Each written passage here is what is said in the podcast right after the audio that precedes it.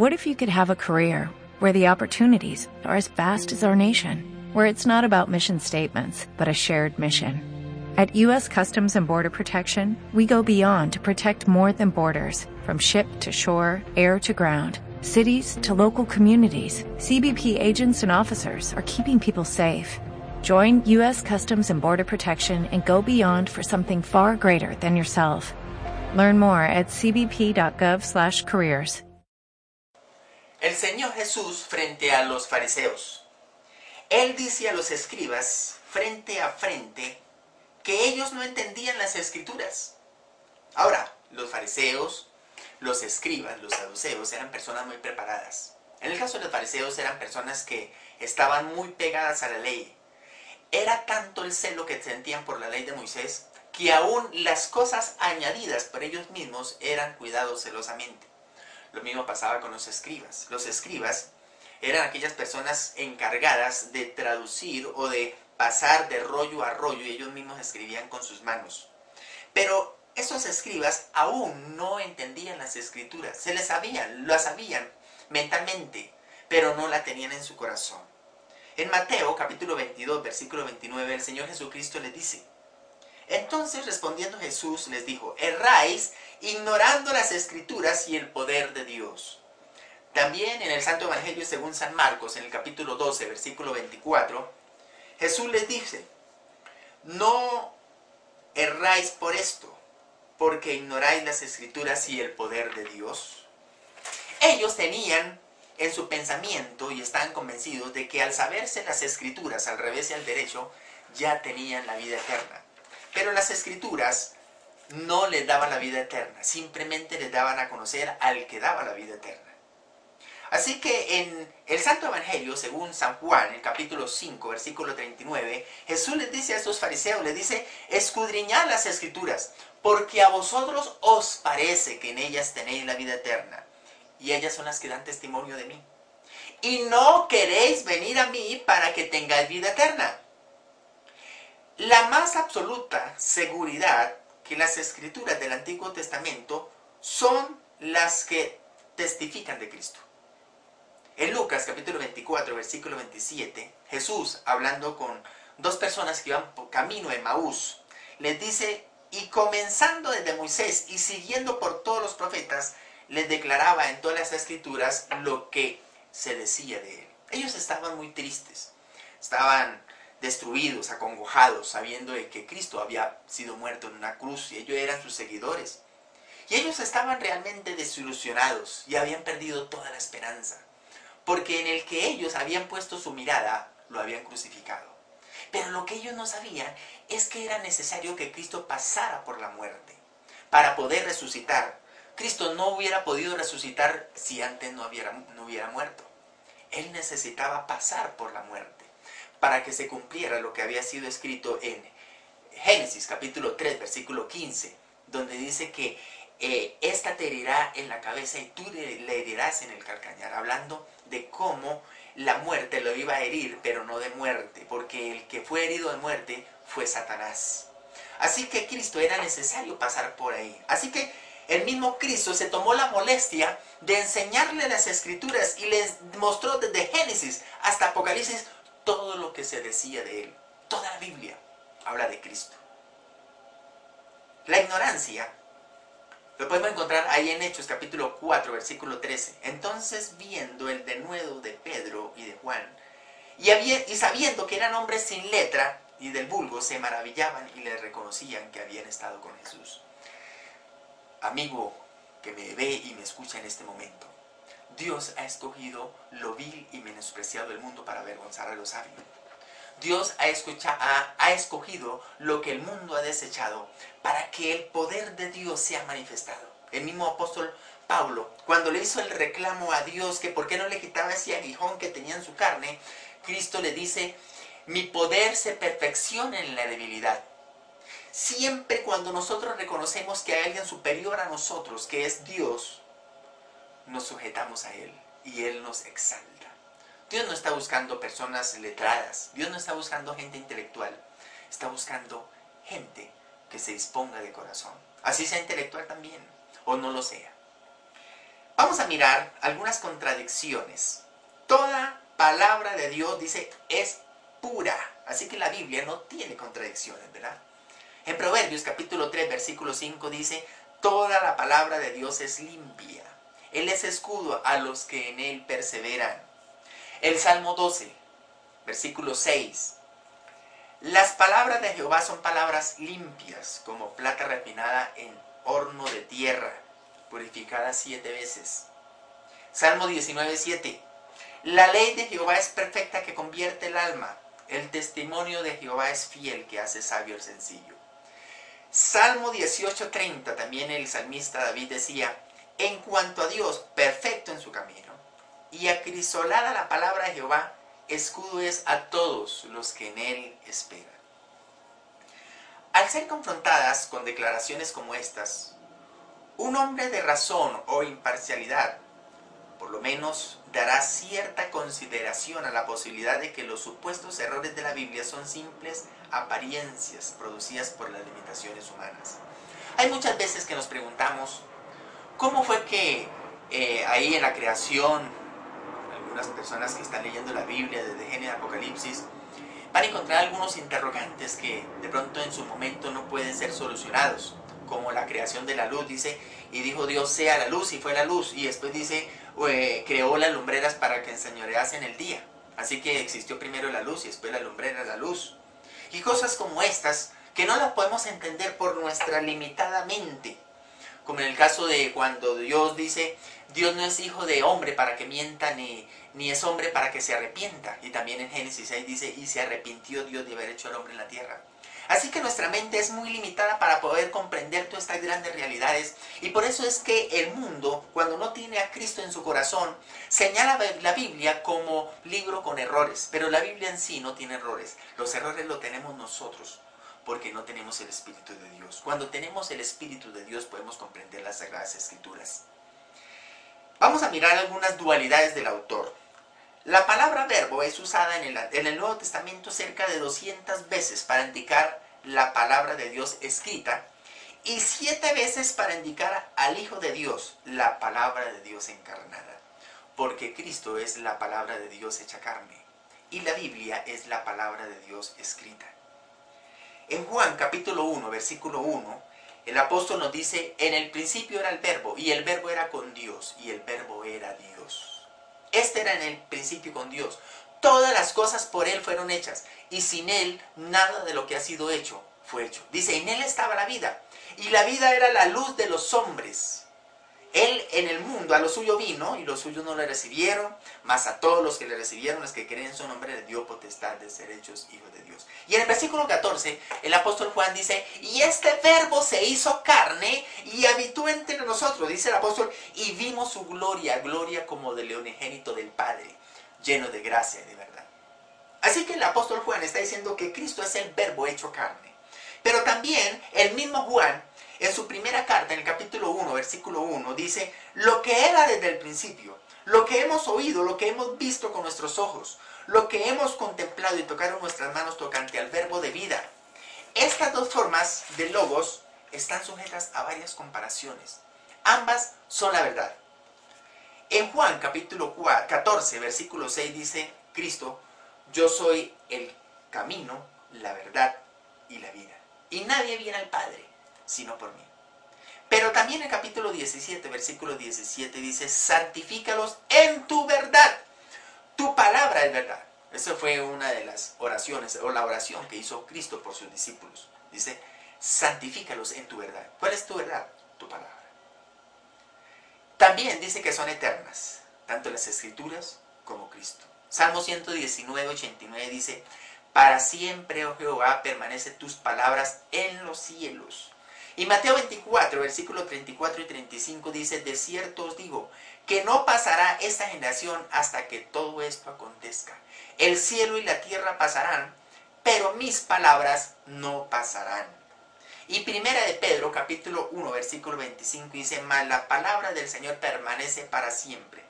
Y esta es la palabra que por el Evangelio es anunciado. También dice que es vida tanto la escritura como el verbo hecho carne que es Jesucristo.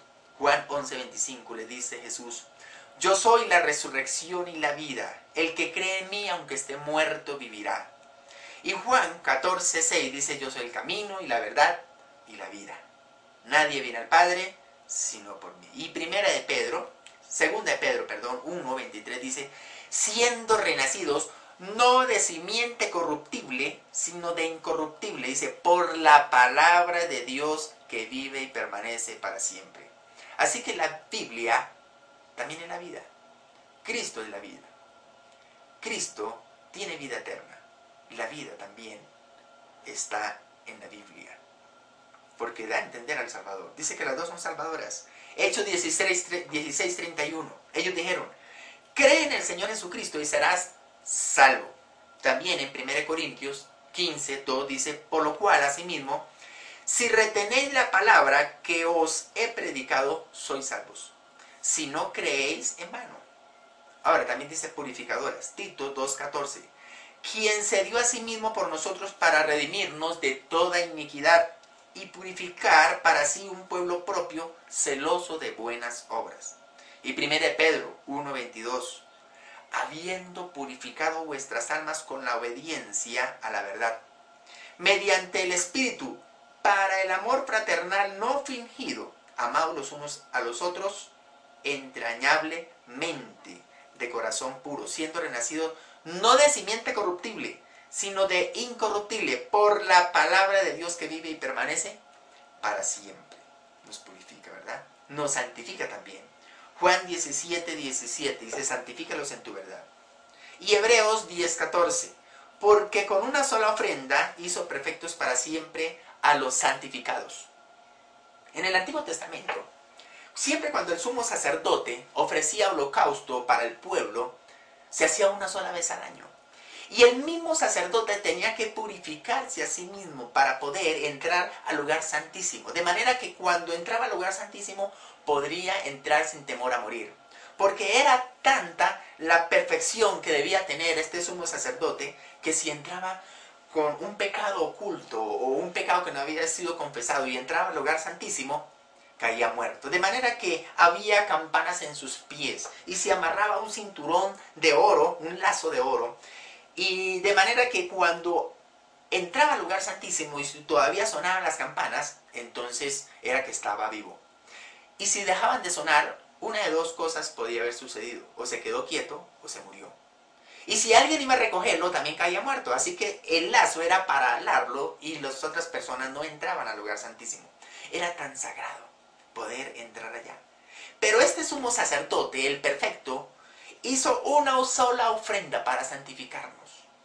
Todos nuestros pecados han sido perdonados. Todos los que hemos creído en Cristo, nuestros pecados han sido perdonados. Pasados, presentes y futuros. Esa es la gran realidad para el creyente que confía plenamente en Cristo.